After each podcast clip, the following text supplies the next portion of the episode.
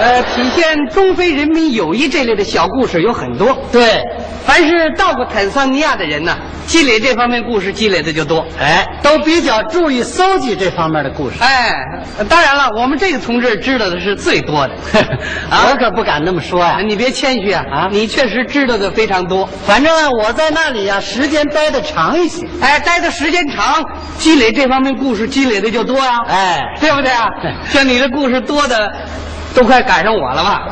哦，还是你多呀？不啊，是，还是你多呀？哎你反正能不能讲一讲这方面的小故事？可以啊啊啊！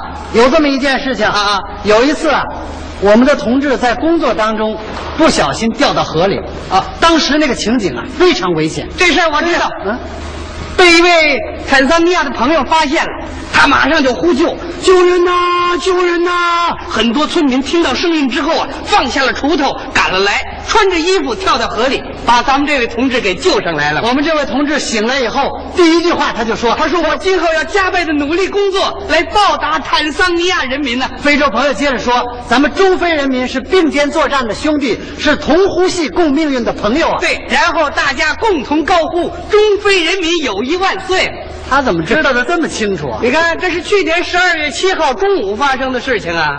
哦，当时你也在场啊？我在场啊，啊我浑身上下也湿了，哦，你也救人去了？我倒没救人，那里头有我，你干什么去了呢？我就是掉河里那个。